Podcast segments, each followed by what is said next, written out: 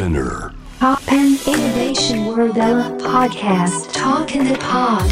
小橋健二がナビゲートしています突破イノベーションワールドエラー。ここからは声のブログトークインザポットです。今回お話しするのは家族の形についてです。いやー、これね、なんか、こなんでこの話題を取り上げようかと思ったかっていうと、まあ地方を回ってて、まあいろんな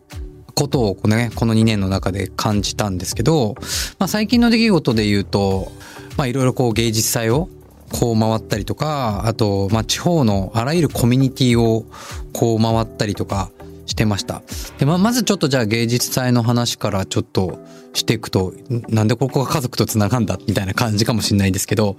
まあ瀬戸内国際芸術祭っていうこう芸術祭をね、最近をこう回って、まあ直島を中心に、まあいろんな、あの、近くにある島々で、まあいろんなアートが点在してますと。で、なんかすごくいいなと思ったのが、そこの芸術祭ってなんかまあいわゆるこう尖ったアートとか、そういうかっこいい、まあちょっとこう知識がないとわからないようなアートがこうビジュアルになって、そういう人たちが関わってるって思いがちなんですけど、まずキービジュアルがサングラスをした地元のおじいちゃんおばあちゃんっていう、で、本当にあの地域のおじいちゃんおばあちゃんたちが生き生きとしてそこでアートを紹介していたりとか、時には、あんたたちこんなこともわからずにこんな芸術見てるのかって説教されちゃうみたいな、なんかそういうコミュニケーションが生まれてめっちゃいいなっていう風に感じたんですね。で、その後、大地の芸術祭っていう、今度は新潟の、あの、大地の芸術祭に行ったんですけど、そこが、まあ、ある意味で、地方における芸術祭地方創生の芸術祭の、まあ、原点みたいな場所だったんですけど、まあ、同じように、新潟の、あいろんな、こう、十日町ってところかな結構幅広いところにアートが点在してるんですけども、なんか、そこがある意味原点とは言われつつも、なんかよくよくそこの歴史を聞いてみると、もともとは結構本当に過疎化が進んで、地方でありながらも、やっぱ寂しい孤独死みたいな自殺者がすごく多かった場所らしいんですよ。で、そこにこう、ある意味芸術というね、芸術祭を持ち込むっていうことによって、まあ、そこの地域だけじゃなくて、地方からあらゆる人たちがこうやってくる。で、そうすると、あの、交流が生まれて、そこにいた地域の人たち、ご高齢の方たちも、なんか働く場ができたりとか、コミュニケーションができる場ができる。で、そのことによって、まあ3年に一度なんですけど、じゃあ3年後、まで頑張るかとか、じゃあ3年後あの人たちがまた来る時に畑をきれいにしとこうとか、なんか生きる希望、活力みたいのが湧いて、まあかなりこう自殺者がこう減ったらしいんですよね。で、なんかそういうこう体験をしていく中で、僕は、その地方における、まあ、ある新しいこう家族の形みたいのにまた出会っていくわけですよ。で、それはどういうことかっていうと、まあ普段、まあ各々はそれぞれのこう家族を持っていたりとか、まあ個人で働いていたりとか、生計を立ててる人はいるんですけども、まあ例えば一つの家というかコミュニティスペースみたいなとこに行ったら、みんな平等。もうみんなが自分ができることを回し合うみたいな。ご飯作る人もいれば、こう屋根裏を直す人もいたりとか、掃除する人がいたりとか、あるいはそこにいる子供たちは、誰の子供じゃなくて、みんなで育てる。で、そこにお金を出す人もいるし、でも別にお金を出せない人もいるけども、お金を出した人が偉いわけではない。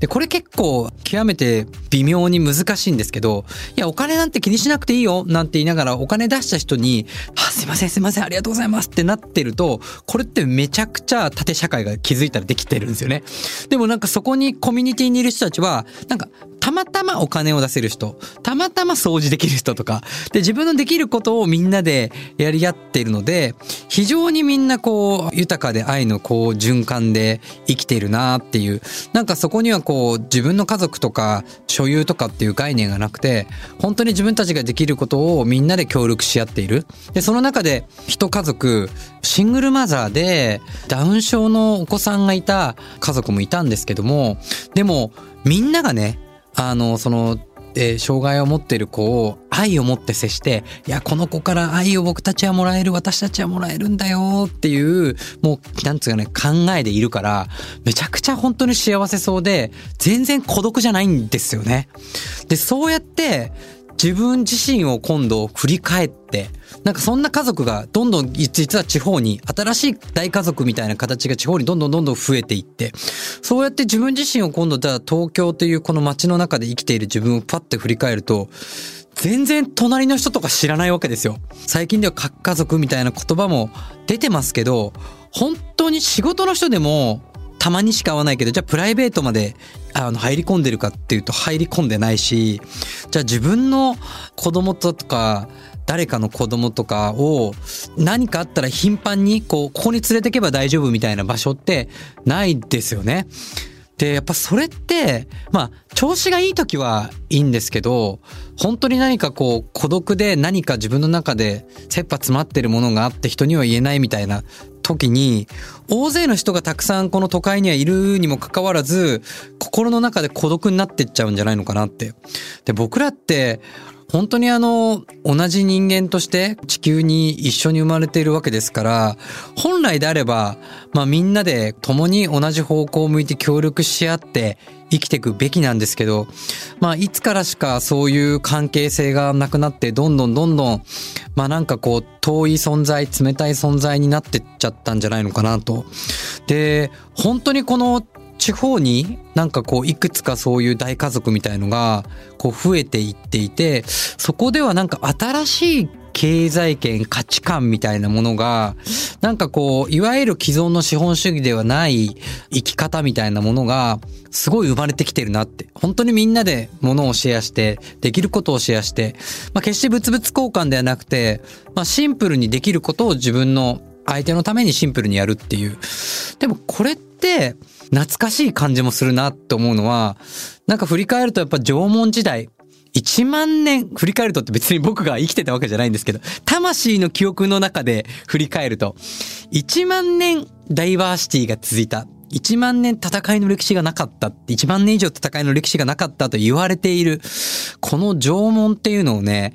こう見直す改めて原点に戻って見直すタイミングなんじゃないかなっていうふうにすごく感じます。だから最近結構ね、縄文縄文って言ってるキーワードを出してる人が結構あの見受けられるんですけど、でも決してなんかこう、ただ昔に戻るとかっていうことではなくて、なんかね、そういうね、新しい大家族の形を見てると、魂の記憶としては懐かしいんですけど、懐かしいんだけどなんか新しい。あ、これが新しいこう時代の形なんじゃないのかなみたいのがちょっと見えてきてるなって感じがしました。ただ一方でね、あの、数字を見ると2025年に単身世帯がこの1996万世帯っていう風に増えちゃうんですよ。で、これって結構もう日本の国民の約5分の1、6分の1ぐらいが孤独な状態っていう、まあ数字だけ見るとですよ。いう状態になっちゃうって結構寂しいなって。だからこの新しい大家族の形懐かしくて新しい大家族の形っていうのは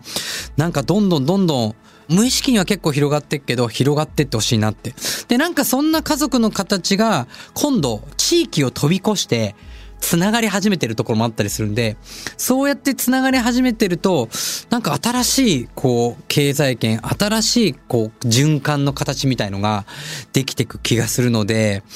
ぜひ、なんか今までね、僕もちょっと人見知りで、地域の人とコミュニケーション取るのってめちゃくちゃ苦手なんですけど、まあそこをちょっと勇気を振り絞って、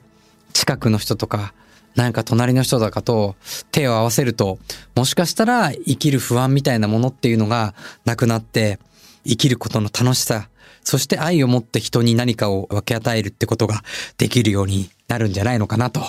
思います。